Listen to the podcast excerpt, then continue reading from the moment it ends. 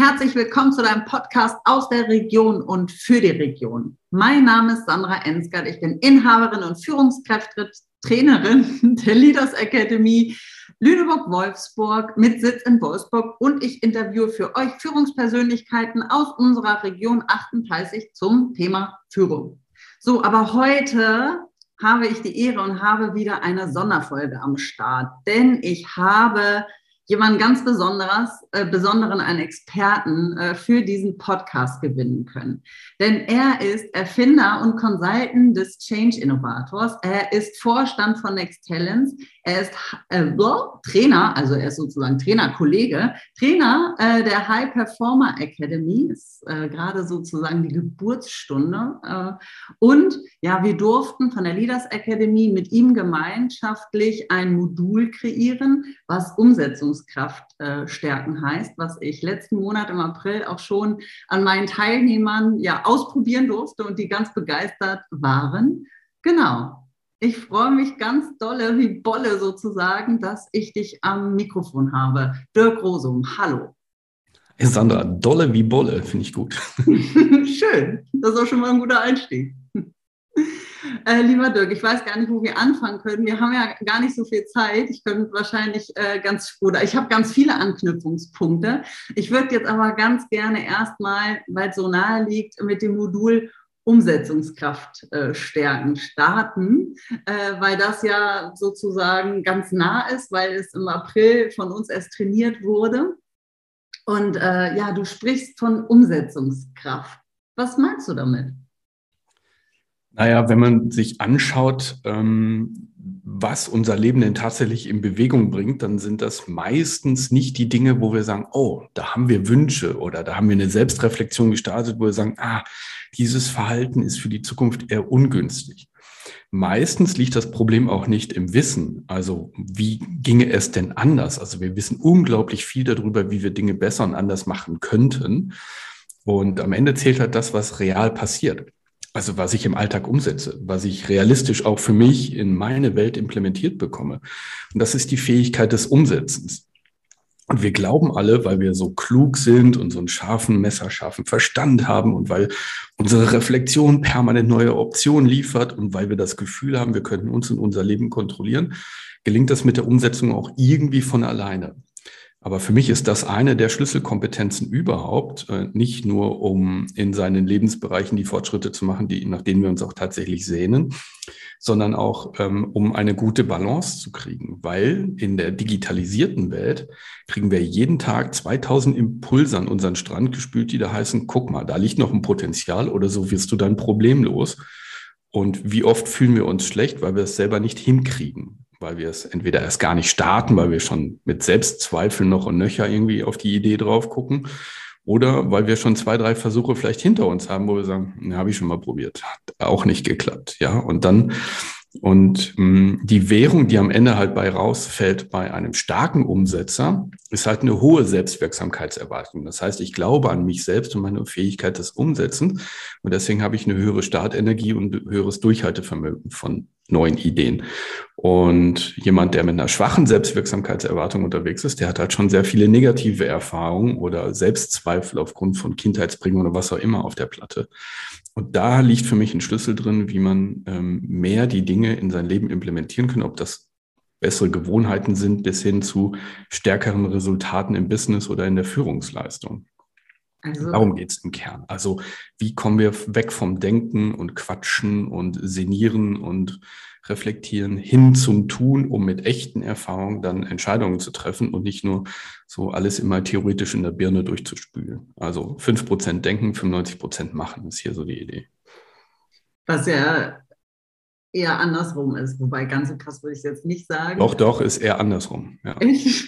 Ja, also wenn du deinen Tag mal reflektierst, wie viel tust du tatsächlich konstruktiv nach vorne, also nicht reaktiv, also wo du sagst, dort baue ich an mir und meinem Betriebssystem was weiter, dann bist du auf jeden Fall unter fünf Prozent und du kaust auf jeden Fall 95 Prozent eher darauf rum zwischen deinen Ohren.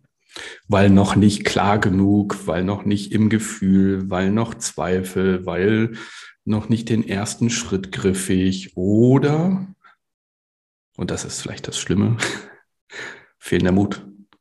ich brauche erst Sicherheit, bevor ich gegangen bin. Und bei ganz vielen Themen, wo wir hinwollen, gibt es die Sicherheit ja gar nicht mehr. Und das ist das, was uns gerade im Moment so festklammert, wie so Betonschuhe, so italienische Betonschuhe, die man vom Schwiegervater bekommt. Stellt einen dann ans Wasser, stellt einem die Betonschuhe hin und sagt, so, jetzt schwimm mal rüber. Mhm. Und das ist, glaube ich, das Kernproblem, dass uns einfach für den ersten Schritt häufig entweder Klarheit oder Mut fehlt. Ich finde das, also bei mir rennst du ja wieder äh, offene Türen ein. Wenn ich jetzt so meine, meine Zielgruppe oder an sich ein Geschäftsführer, ein Inhaber, der ja schon 20, 25 Jahre so seinen Job gemacht hat, und dann kommst du daher und sagst, du bist nicht mutig genug. Äh, hast du da Erfahrung mit, äh, wie die darauf reagieren könnten? Naja, also wir, hier müssen wir ja schauen, was spricht dann und was antwortet dann. Wenn jetzt so ein gestandener Geschäftsführer oder eine Superführungskraft schon 25 Jahre im Einsatz, dann weiß auch diese Person, dass es nicht so leicht ist, sich selbst weiterzuentwickeln. Also voranzugehen und die eigenen Themen entweder im Umgang mit Mitarbeitern oder für sich selbst zu entwickeln. Und Mut meine ich nicht, dass sie nicht mutig sind im Außen, sondern eher mutig im Innen, das nächste Scheitern vielleicht in Kauf zu nehmen, den nächsten Selbstzweifel in Kauf zu nehmen. Also fehlender Mut hat häufig also jetzt geht es vielleicht ein bisschen tief in die Neurowissenschaft, hat halt häufig damit zu tun, dass wir sehr viele Schutzstrategien haben, um unseren Selbstwert zu schützen. Und wenn wir etwas noch nicht klar als klar und sicher einschätzen, fehlt uns häufig der Mut und dann trauen wir uns nicht, weil es ja wieder vielleicht einen kleinen Kratzer auf dem Selbstwert geben könnte. Das heißt, ganz viele Strategien, die wir entwickeln, haben die Idee, uns selbst zu beschützen. Uns selbst heißt halt im Kern unseren Selbstwert. Und das ist auch gleichzeitig, also das ist ja gut gemacht vom System tatsächlich. Das ist ja eine positive Absicht für uns selbst. Und zeitgleich aber auch der größte limitierende Faktor, in neue Erfahrungskorridore hineinzukommen, wo wir sagen, ah, hier machen wir lieber den Schritt nicht, könnte ja vielleicht schlecht für uns ausgehen. Und das ist äh, für mich ein Haltungsfehler im System, weil jeder Fehler, den du machst, der vielleicht potenziell eine Gefahr für deinen Selbstwert sein könnte, ist am Ende eine Lernchance. So, das heißt, jeden Schritt, den du machst, gibt es zwei mögliche Ergebnisse. Das eine Ergebnis, Bestätigung, das hat geklappt, super, Schulterklopfen, juhu, innerer Applaus oder Anerkennung von außen. Boom. Danach sehen wir uns alle, und zwar zu 100 Prozent Tageszeit. Ja? Und aber auf der anderen Seite, ähm, Rückschläge, Fehler, Ablehnung, was auch immer, sind ja Erfahrungen. Erfahrungen, die zu Weisheit führen. Weisheit gewinnst du nicht über den Weg des hundertprozentigen Gelingens, sondern die Menschen, die ich kenne, die wirklich Weisheit ausstrahlen, wo ich sage, das finde ich hochattraktiv, was die so erzählen, haben richtig üble Landungen in ihrem Leben hingelegt. Richtig ordentlich auf die Fresse gefallen und total daneben gegriffen. Und da gibt es zwei Möglichkeiten. Entweder bleibst du am Boden liegen und suhlst dich in der Suppe, die da unten dann den Morast darstellt, oder du transformierst dich darüber hinaus raus. Das bedeutet, du bist danach von der inneren Haltung ein anderer Mensch. Und deswegen ist der Appell, ähm, es gibt kein Scheitern mehr und somit auch kein Risiko mehr fürs Selbstwert. Aber das kriegen wir von der Emotion nicht geregelt. Das heißt, unser Unterbewusstsein steuert uns in unseren 95 Prozent der Entscheidungen immer in den Schutzstrategien. Und nur der Verstand kann sagen, hey, lass uns in diese, in diese Idee, in diese Umsetzung hineingehen. Und wenn es scheitert, dann nehmen wir Folgendes daraus mit. Und das musst du vorne schon einmal durchdenken, was du dann danach mit rausnimmst, damit dein Unterbewusstsein, dein Team unter Deck, die Schutzstrategien, die Schilde, die Mauern, die da hochgefahren werden, ähm, runtergefahren werden damit auch Emotionen und Verstand hier Hand in Hand in dieses neue Umsetzungsvorhaben reingehen können. Und das ist der Hauptkonflikt, den wir alle austragen. Verstand gegen Herz, jeden Tag. Ein ewiges Hasen- und Igelrennen. Herrlich, dass du das sagst, weil ich finde, da, da ist ja, ich sag mal, die Problematik, finde ich, phasenweise schon in unserer Gesellschaft, dass wir ja so ungern über Fehler sprechen. Und dabei ist das so unfassbar wichtig, äh, so wie du gerade gesagt hast, dass wir das reflektieren, dass wir das teilen, weil genau daraus äh, ziehen wir ja ganz viel. Wir werden ja nur so großartig dadurch. Ja, wir müssen den Begriff auch weglegen. Den kriegen wir nicht mehr gerettet. Der Begriff ja. ist tot. Mhm. Äh, das liegt halt daran, dass damals mit dem Rotstift in der Schule bei uns äh, Narben auf der Seele hinterlassen worden sind mit diesem Begriff. Das kriegen wir nicht mehr geheilt. Das sind Kindheitsprägungen und Traumata. Da können wir, können wir versuchen, gegen anzuschwimmen. Ich halte davon aber nichts. Ich bin für ein Entlabeln, also das Loslassen dieses Begriffs. Ähm, und ich würde lieber auf Experimente gehen. Experimente sind ergebnisneutral. Experimente äh, integrieren das potenzielle Scheitern. Und wenn wir das noch weiterentwickeln und sagen, wir nennen das Flexperimente, das heißt Experimente, um unsere eigene Flexibilität zu erhöhen, flexibel zu sein im Umgang mit dessen, was da draußen abgeht, weil nichts wird mehr vorhersagbar sein. Du findest den Grad des Korridors, wo du hundertprozentige Sicherheit hast, nirgendwo mehr. Das heißt, wir müssen sollten, dürfen anfangen, diese Idee loszulassen, dass wir aus der Vergangenheit heraus versuchen, Antworten zu kreieren für die Zukunft. Das wird nämlich nicht mehr gelingen. Das wird nur eine Reihe von Frust und Enttäuschungen produzieren, die wieder zu Selbstzweifeln führen und uns noch mehr in die ähm, Bewegungsverhinderung bringen. Und deswegen ist der Appell, äh, es gibt keine Fehler mehr, es gibt auch keine Projekte, es gibt Experimente, nennen wir sie Flexperimente. Wir reagieren dann flexibel darauf, wenn wir erste Resultate aus diesen Experimenten haben. Und so können wir, das, die Welt da draußen nennt das Agilität, ja, ich nenne das Flexi Flexperimente, weil wir ähm, uns dann darin schulen, zu einem Beobachter zu werden. Ich gehe einen ersten Schritt, schaue, welches Ergebnis das produziert. Und wenn ich dieses Ergebnis vor mir liegen habe, dann treffe ich die nächste Entscheidung und dann gehe ich den nächsten Schritt.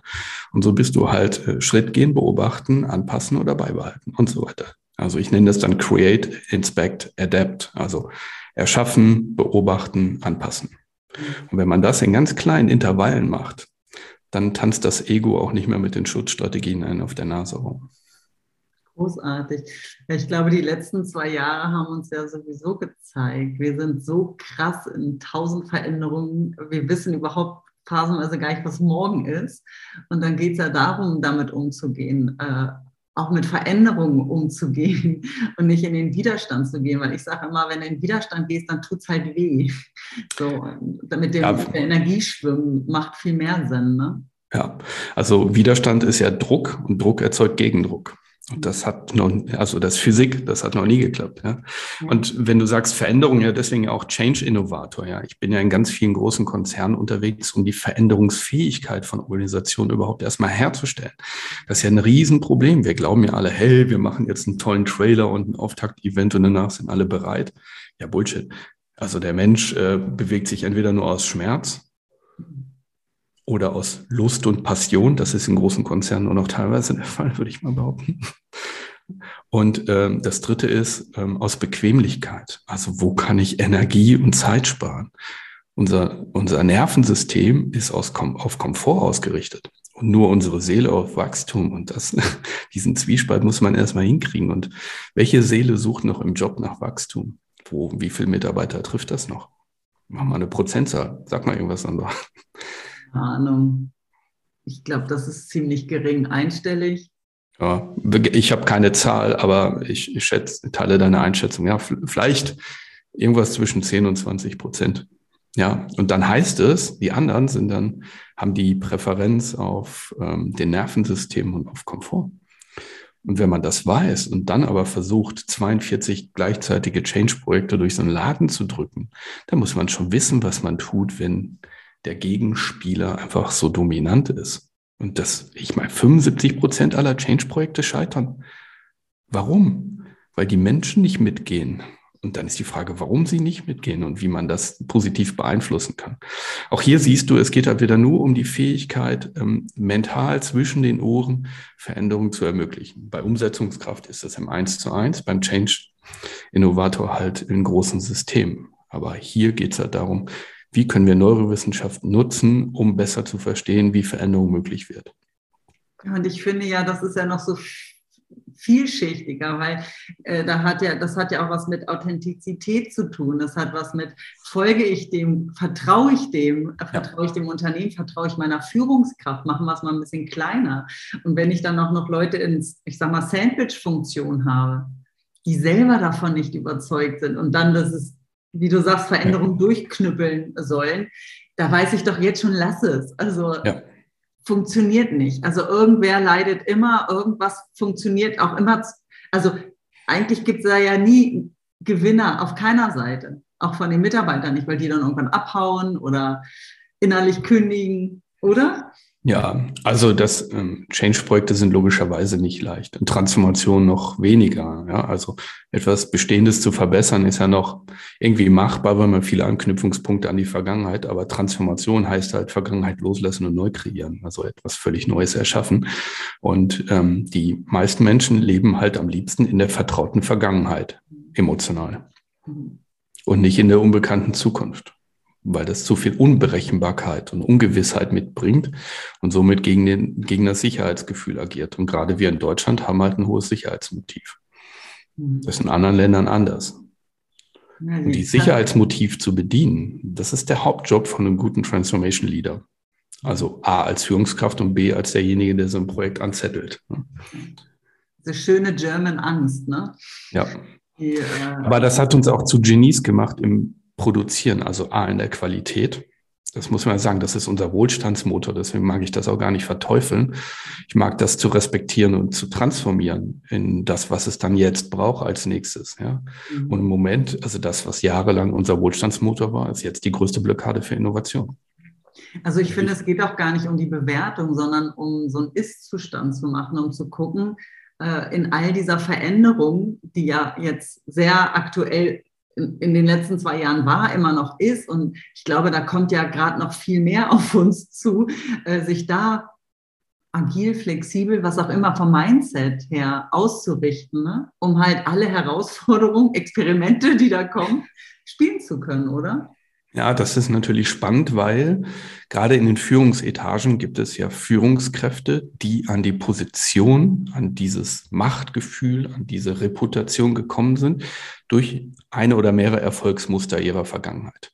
Mhm. Zum Beispiel, ich war immer der, Best, der Beste in Fragen stellen, ich war immer der Schnellste im Entscheiden, ich war immer der Lauteste im Raum, was auch immer, ist ja wurscht. Also es gibt äh, vergangene Erfolgsmuster, die mich hier hingebracht haben.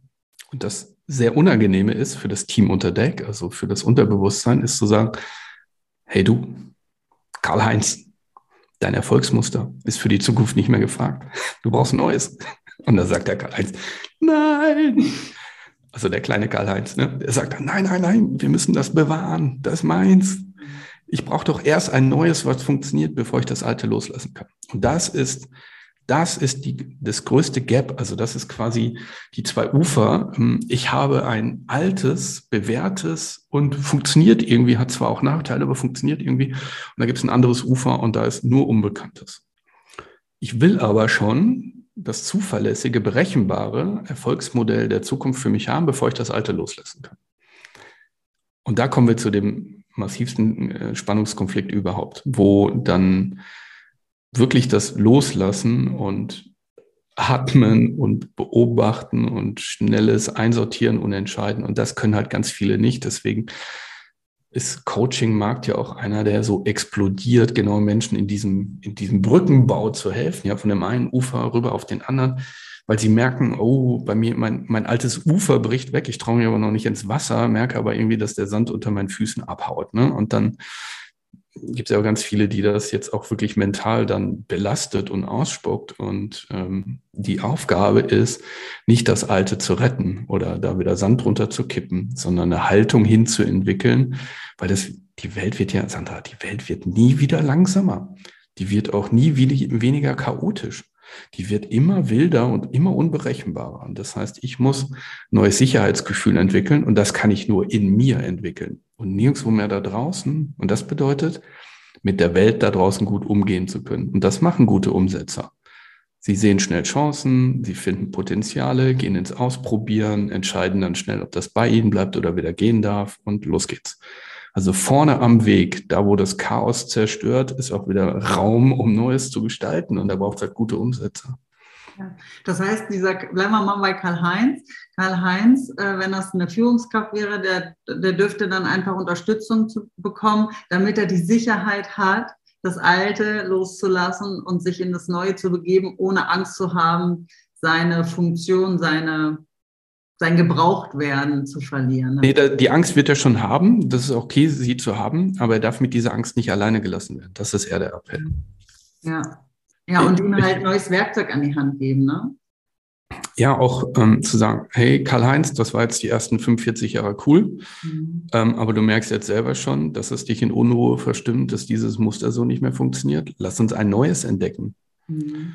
Und das ist eher dieses äh, agile Umgehen mit äh, neuen Situationen und dort einfach schnell wieder in Erkenntnis und Souveränität kommen. Mhm. Also Souveränität durch das eigene Handeln schnell wiederherstellen. Das ist der Hauptjob. Und da hilft häufig ein Coach bei. Es gibt auch natürlich starke Selbstentwickler, die das auch von alleine geschossen kriegen. Die sagen auch, ja, okay, dann lassen wir das Alter gehen, machen wir was Neues. Aber das sind auch nur wenige Prozent, ja.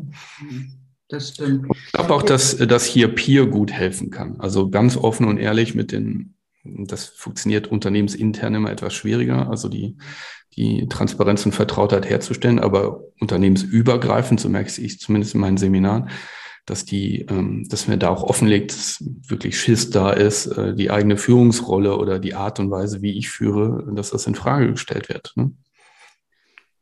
Das, kann ich ja nur bestätigen. Bei uns im Führungskräftetraining ist das ja genauso. Also, dass die auch sagen, wie schön, dass ich den Raum schaffe, dass die sich da mal austauschen und genau über das sprechen, nämlich über das, was halt nicht so gut läuft, über die Ängste und da, wo wir uns entwickeln dürfen. Weil das, was wir gut können, ja, da können wir auch drüber sprechen, aber äh, darum geht's in dem Fall dann halt mal gerade nicht.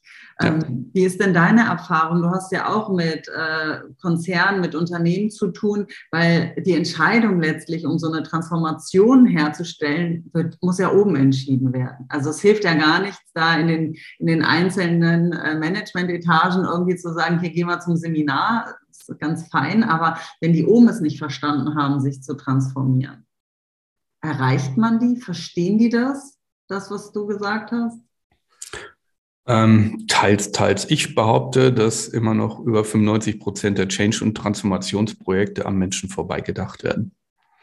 Und aus meiner Sicht muss das halt andersrum laufen. Nicht, ich habe ein neues IT-Tool, das möchte ich einführen und dann verändere ich alle Arbeitsprozesse von allen Mitarbeitern, wenn mir das Tool gefällt, sondern was brauchen die Mitarbeiter denn emotional und inhaltlich, damit sie auf das neue Joblevel, in Klammern der neuen Endkultur, dann kommen können? Also reverse engineeren. Also zu schauen, was ist der Zustand, den ich gerne in zwei, drei Jahren hätte? Wie müssen die Menschen da drin sich denken, äh, orientieren, denken, fühlen und agieren? Und was braucht es dann an Vorbau, ob das dann Technologien oder ähm, vorbereitende Verhaltensweisen, Unterstützungen vom Coaches, keine Ahnung, das baut man dann zurück. Und ganz häufig ist der Punkt halt, der fängt dann an, wir müssen jetzt auch Apps haben oder wir müssen jetzt auch digital irgendwas. Also der Startpunkt ist immer weit weg von der Realität mhm. von der Betroffenen. Und das führt halt dazu, dass ich ganz häufig ähm, an den Möglichkeiten vorbei agiere. Und mein Hauptjob ist es, Machbarkeiten herzustellen und Illusionen wegzufegen. Also ich habe in den letzten drei Jahren äh, sieben Change-Projekte im frühen Stadium sterben lassen, weil ich gesagt habe, das werdet ihr nicht hinkriegen. Ja? Nicht mit der mhm. Kultur, nicht mit der Mannschaft, nicht mit dem Budget und schon gar nicht in diesem Zeitraum. Mhm. Und da sind die dann sehr dankbar für, weil das ja nicht nur unglaublich viel Geld spart aus dem Projekt. Du musst dir auch immer überlegen, dass ganz viele Change-Projekte Arbeitszeit klauen, die nicht mehr als Produktivleistung zur Verfügung stehen mhm. bei der Mitarbeiterschaft. Und wenn du jetzt ein Unternehmen für 120.000 Mitarbeiter hast und jeder muss nur, in Anführungszeichen, drei Stunden da reinstecken, dann sind da 360.000 Produktivstunden. Und so denken die meisten ja auch gar nicht. Ne? Das musst du ja auch wieder an der Wertschöpfung abziehen. Alle glauben immer, ja, das läuft nebenher, passiert außerhalb der Arbeitszeit, kostet auch keine mentale Energie, bla bla bla.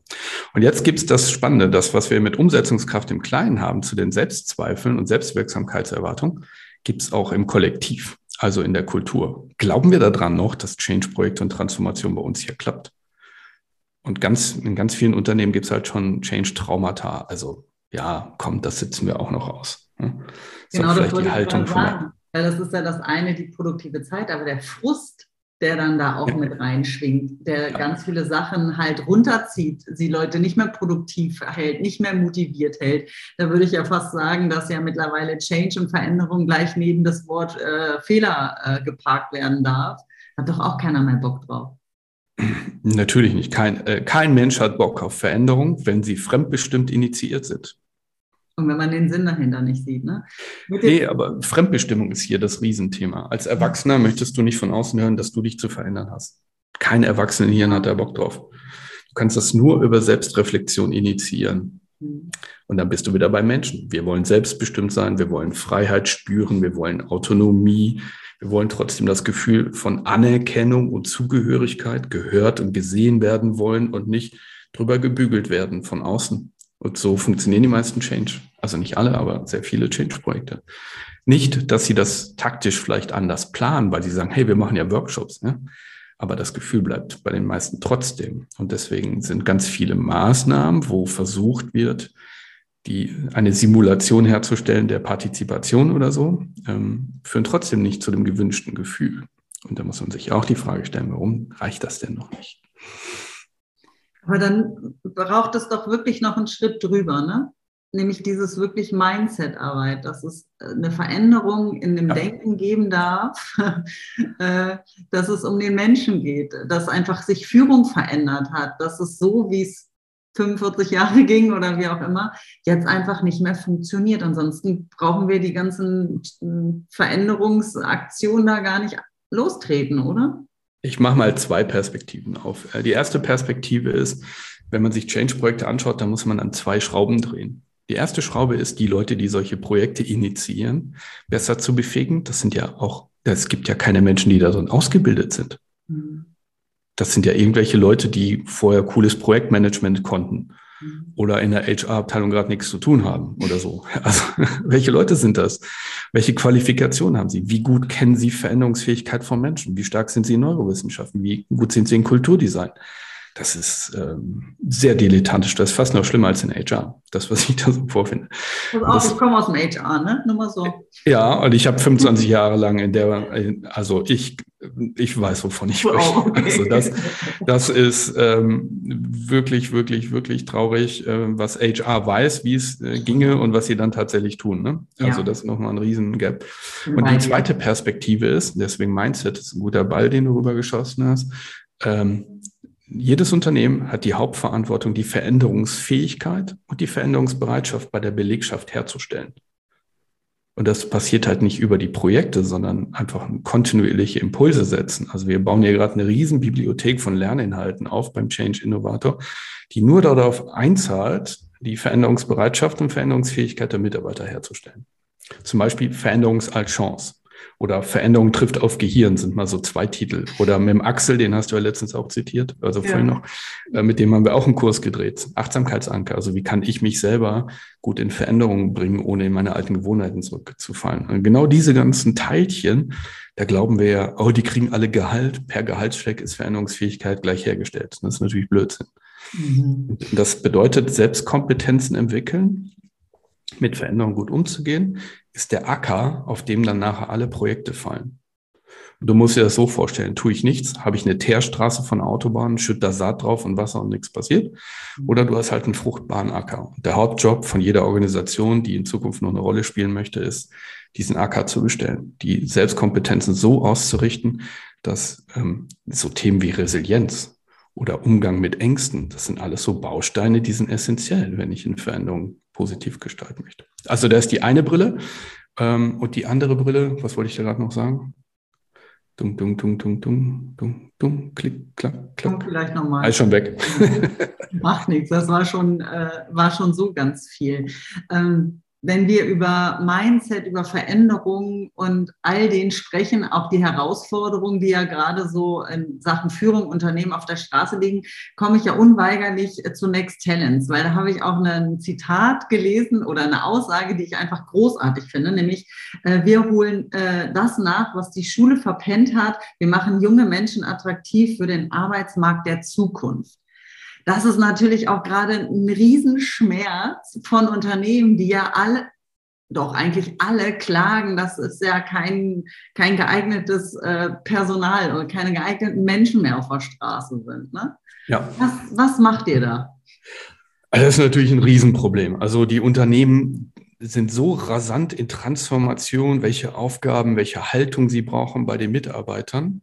Und das wächst ja einfach von Jahr zu Jahr wird das dramatischer. Und die Schule spuckt quasi immer das gleiche Niveau aus. Wohingegen aber noch, ich würde sagen, die Haltung und Einstellung der Schüler sich verschlechtert, weil die ganze Digitalisierung, weil Instagram, weil Digitaltodkonsum und so weiter, alles, was da so äh, auf die Ohren noch Einfluss nimmt oder zwischen den Ohren Einfluss nimmt. Ähm, und gleichzeitig, also die Schere geht immer weiter auseinander. Das, was aus der Schule rausputzeln, das, was Unternehmen brauchen. Mhm. Und äh, meine ersten Versuche waren halt, ich kann was am Schulsystem ändern, aber da, da bin ich zu alt für und äh, reicht meine Toleranz auch nicht aus. Ähm, da habe ich gedacht, da brauchen wir eine Brücke und das ist ein gemeinnütziger Verein, den wir gegründet haben, um jungen Menschen in ihr eigenes Potenzial zu helfen. Also viele Menschen zwischen 40 und 50 finden sich irgendwann am Coach oder bei der Therapie, bei Selbstfindungsreisen, irgendwelchen Inseln wieder, weil sie das Gefühl haben, hier stimmt was nicht. Ich bin gar nicht in meiner Mitte, ich bin nicht in meinem Potenzial, ich bin nicht in der Tätigkeit, die ich gerne hätte oder ich habe nicht die Bedürfnisbefriedigung, die ich brauche auf verschiedenen Lebensfeldern. Also orientiere ich mich mal neu. Ja? Und das hat halt damit zu tun, dass wir relativ häufig nach der Schule einfach falsche Wege gehen und vor allem mit falschen Selbstkompetenzen diese Wege gehen. Ja, wir wollen leisten, leisten, leisten, leisten, um geliebt zu werden, leisten, um gesehen zu werden, leisten, um Aufmerksamkeit zu bekommen, leisten, um Anerkennung zu bekommen, leisten, um künstlichen Wohlstand herzustellen, entweder für mich als Sicherheitsgefühl oder um den Nachbarn irgendwie einen auszuwischen. also auf diesen äh, äh, Motivationsknöpfen geht halt relativ viel, verbessert sich logischerweise Stück für Stück gerade, aber das äh, war schon so jahrzehntelang der Motor. Ne? Was wir, was wir mit den äh, Next Talents machen, ist halt, ähm, A, äh, gehen wir mit ihnen 18 Monate in Innovation Design, die arbeiten an einem konkreten Projekt, wo sie ein Problem auf der Welt lösen, was sie sich selbst auch identifiziert haben. Das heißt, für mich ist Problem Solving, also Probleme von heute und morgen lösen, die Schlüsselkompetenz Nummer eins. Dann arbeiten sie in virtuellen Teams, logischerweise agil, wie du dir vorstellen kannst. Und drumherum bauen wir halt ganz viele äh, Superkompetenzen, Superkräfte auf. Also Mentalkraft. Wie kann ich mit meiner Hirnfrequenzsteuerung meinen eigenen Zustand beeinflussen, um entweder produktiver zu sein oder kreativer zu sein? Oder äh, verbindende Kommunikation. Wie nutze ich Kommunikation als Werkzeug, um trotz Digitalisierung eine Verbindung zu anderen Menschen herzustellen? Also Nähe zu produzieren, weil das jetzt damit Riechen und Schmecken nicht mehr gut geht. ja? Oder ähm, 3D-Druck. Wie kann ich CO2-frei wirklich richtig krasse Innovationen nach vorne treiben, die früher völlig undenkbar waren. Oder Nachhaltigkeit und so weiter. Also ein Riesenkatalog an Themen und Modulen, wo die Teilnehmer dann auch, und der Appell jetzt an Führungskräfte und kleine Unternehmer, die jetzt vielleicht hier zuhören, ähm, die, die Talente, die ihr sucht, werden nirgendwo mehr vom Baum fallen. Das sind dann nur Lucky Shots, die ihr vielleicht im Recruiting habt. Meine Empfehlung ist selber machen. Selber machen. Gucken, wo gibt's noch unreife Potenziale? Wo gibt's Menschen, die, wo ihr das Gefühl habt, da ist Drive, aber da ist noch kein PS, also kein, kein Grip unter den Rädern. Da muss man noch irgendwas unterstützend machen. Und ich weiß einfach, dass kleine Unternehmen nie genügend Zeit und Geld haben, eine richtig geniale Ausbildung hinzulegen. Das ist immer so mitgemacht und wer sich da zufällig durchbeißt, der darf, darf nachher bleiben. so. Und äh, deswegen haben wir die Talentschmiede entwickelt. Also genau mit der Idee, äh, junge Potenziale in ihre Entfaltung hineinzuführen und dann aber auch wirklich, wirklich dann als, ich sag mal, Wertstiftung mit in die Organisation einzuführen. Aber was ist denn das Argument dann, wenn du schon, äh, du hast es ja gerade beschrieben, äh, man in diesem Spannungsfeld ist zwischen, ich kriege nichts mehr, aber ich brauche, aber ich habe auch gar keine Zeit und gar kein Geld um jetzt beispielsweise in so eine, äh, meine, meine neuen Leute in diese Schmiede zu packen, überhaupt Zeit zu investieren in diese jungen Menschen. Das ist ja gerade ähm, die Spannung, ne? Ja, also die Ausbildung in-house selber zu machen, wird äh, ziemlich teuer mit den ganzen Inhalten, die wir das haben, aber die Talentschmiede selber kostet 97 Euro im Monat. Also das, wer das nicht investiert in einen Azubi, ähm, der hat vielleicht die Notwendigkeit noch nicht ganz begriffen oder die Alternative noch nicht gegengerechnet. Ähm, wir sind ein gemeinnütziger Verein. Wir wollen jungen Menschen helfen. Ja, also das, was ich jetzt quasi in der High Performer Academy für die Erwachsenen tue, damit sie wieder in die Spur kommen, halt frühzeitig vorgebaut, damit die jungen Menschen nicht aus der Spur kommen. Also quasi bevor das Problem entstehen kann, schon ähm, Antworten produzieren. Und äh, tatsächlich ist es so, also es gibt ja mehrere Möglichkeiten. Die eine Möglichkeit ist, es hat ein Unternehmen gemacht, einfach in die nächstliegende Schule ein kurzes, einen kurzen Wettbewerb gestartet, wo man herausfindet, wer ist denn ein Potenzial und dann drei Freifahrttickets zum Beispiel. Und das halt natürlich als Employer Branding, Arbeitgebermarke platziert oder die eigenen Azubis oder hm, das macht jetzt gerade ein anderes Unternehmen, die Azubis im dritten Jahrgang, ähm, im dritten Jahr ähm, denen das als Bonus zu geben, damit sie danach bleiben. Also einfach auch in die, in die Ausbildung wieder zu investieren, damit äh, die Azubis denken, das ist ein attraktiver Arbeitgeber und die guten Leute nicht gehen zu lassen. Weil das, was passiert ja auch sehr häufig, drei Jahre in Ausbildung investiert und schwupp sind sie weg. Total. Äh, was finde ich auch wieder mit Führung zu tun haben könnte. Also es ist, finde ich, auch wieder ein Schlüssel, weil wenn alles andere gut gemacht ist, auch vom Inhaber, von, der, von dem Unternehmen, aber dann in die Führungskräfte nicht investiert wurde, weil der häufigste Grund, weshalb äh, Menschen ja. gehen, äh, weil sie verlassen halt ihren, ihre Führungskraft ne, und nicht das Unternehmen. Äh, und von daher, glaube ich, darf das gerne parallel laufen. Äh, und äh, wie du schon sagtest, ich glaube, einige haben das schon verstanden und nutzen diese Angebote von euch oder auch von der Leaders Academy. Äh, es gibt ja mittlerweile viele Dinge ähm, und die anderen, die werden es echt schwer haben, glaube ich.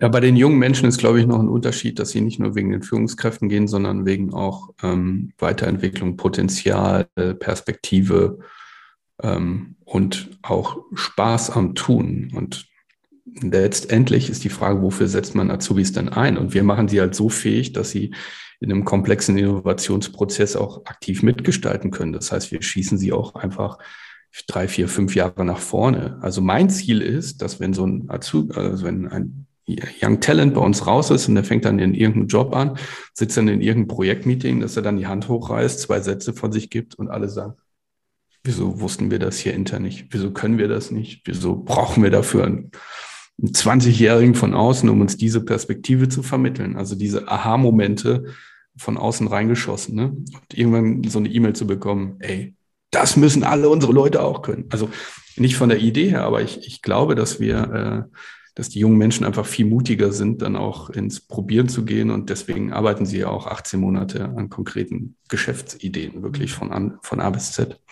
Aber ich würde dann dennoch das ergänzen und dabei bleiben und sagen, alles, wenn, wenn ich als Führungskraft mein, mein, meinem Auszubildenden nicht die Weiterbildung äh, ermöglichen kann, wenn ich ja. ihn nicht fördere, wenn ich ja. nicht sehe, was sind seine Stärken, was sind seine Schwächen, man ist ja motiviert, man nicht motiviert, dann ja. darf ich wieder an meinen Führungsskills arbeiten. Keine Frage.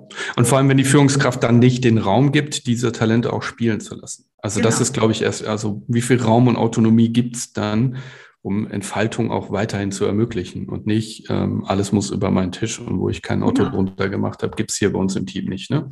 Also die alte Welt. Genau, bin ich der Controletti, bin ich Status und so, dann laufen die Leute weg. Ja, ja. also von daher, äh, ja, ganz viel zu tun. äh, einerseits für manche nicht so schön, für uns wahrscheinlich wieder ein bisschen schöner, weil wir, also ich ich nehme dich jetzt mal in mein Boot mit, ähm, du auch mit Spaß hast, so wie ich, äh, Leute zu entwickeln und den Handwerkzeug an die Hand zu geben, damit die ihren Alltag einfach leichter gestalten dürfen. Ne? Es, ähm, ich sage auch immer so gerne, es darf auch leichter sein. Das geht, wenn man es mal zulässt. Ich bin gerade in einem riesen, riesen, riesen, riesen, riesen Transformationsprojekt ähm, bei einem deutschen Automobilhersteller drin. Und das wird das wildeste und komplexeste, was die wahrscheinlich jemals gemacht haben. Und ich habe allen die zwei Tage im letzten Workshop eingerieben, ihr braucht eine Schnur, ein dickes Seil, wo ihr dran zieht, wo einfach draufsteht. Weil komplex wird es von alleine. Die Welt und das Hirn wird dafür sorgen, dass es von alleine komplex wird. Und damit es alles wieder machbar wird in Transformation und Change, ist Einfachheit und Weglassen sind die zwei größten ähm, ich sag mal, Machbarkeitsvariablen, um so ein Ding auch tatsächlich zu wuppen. Was können wir weglassen? Wo können wir noch was weglassen? Was können wir reduzieren? Was können wir abschneiden? Und dann noch kombinieren mit, wo geht's einfach? Das muss doch noch einfach gehen. Wieso ist das nicht einfach genug? Da müssen wir nochmal ran. Das ist noch nicht einfach. Also ansonsten haben wir keine Chance. Die Komplexität bringt uns um. Hier kann man ja auch bei der Bürokratie sehen, wie viel Bürokratie hat schon Performance gekostet. Auch hier ähm, ist immer meine Frage, geht das nicht leichter, einfacher? Immer, immer wenn ich auch mit Anwälten zu tun habe, die mir dann eine Vertragsvorlage schicken. Das ist viel. Kann man da nicht einfach was weglassen?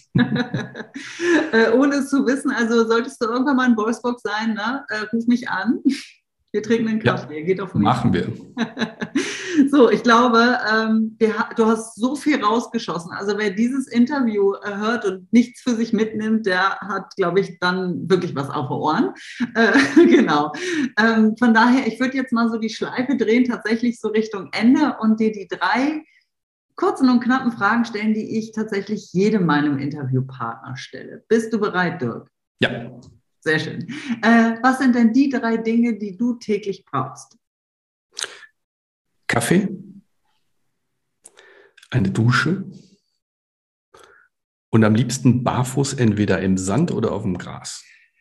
Ah, schön. Das hatte ich auch noch nicht. Das hat mit Grounding zu tun, also äh, Hochfrequenz ableiten in den Boden. Ich gehe gleich mal raus. ähm, wie kriege ich dich auf die Palme, lieber Dirk, oder jemand anders? Also am leichtesten schaffen das Politiker bei mir tatsächlich. An normale Menschen in meinem Umfeld eher nicht. Wir haben so einige Gemeinschaften. Ja, das hat ja mit Triggerknöpfen zu tun und da durfte ich in den letzten 20 Jahren viele wegräumen. Das heißt, wenn jemand anders von außen Macht auf meine Emotionswelt auslöst, das ähm, habe ich lange Zeit lang zugelassen, aber schon lange nicht mehr. Das heißt, da ist alles aufgeräumt. Das heißt, die eigenen Triggerknöpfe kennen und zu entscheiden, wer darf sie überhaupt drücken und wer nicht, ist äh, für mich eine der größten Freiheitsformeln überhaupt. Herzlichen Glückwunsch dazu. Liegendes Potenzial, Sandra. Ja, ich, ich, ich bin ja auch noch im Experimentieren. Wir sind alle Studenten. Ja, ja, das ist korrekt. Letzte Frage an dich, lieber Dirk. Wenn du deinem 18-jährigen Ich begegnen könntest, was würdest du tun oder sagen? Alles wird gut. Das kann man so, so werde ich den Podcast nennen. Alles wird gut. Wird es ja auch. Wenn wir auf uns selbst hören, dann schon. Ja. Ah, ich fühle dich so. Ich könnte jetzt noch eine Stunde weiter und länger mit dir quatschen, aber du hast, du hast ja keine Zeit. Nein, ähm, ich danke dir sehr für dieses wirklich tolle Gespräch. Ähm, ja, für all das, was du jetzt hier uns zur Verfügung gestellt hast. Ja, danke dir, Sandra. Und an alle anderen da draußen. Wir sehen uns digital auf LinkedIn oder so. Von Herzen gern, genau. Ähm, ich äh, werde in den Show Notes alle deine äh, Verlinkungen packen, wo man dich erreichen kann, ähm, damit die Leute tatsächlich mit dir in Kontakt treten oder dich erstmal ein bisschen stalken, so wie ich es machen würde. Das kann man ja heutzutage sehr gut. Danke, Sandra. Gerne. So, dann sage ich nochmal äh, Tschüss und vielen Dank fürs Zuhören an alle Zuhörer. Schön, dass ihr wieder eingeschaltet habt. Macht was draus aus all äh, dem Potenzial, was ihr schon in euch habt und äh, hört nicht auf, euch weiterzuentwickeln. Und ich freue mich, wenn ihr das nächste Mal dabei seid. Habt euch wohl, eure Sandra. Tschüss.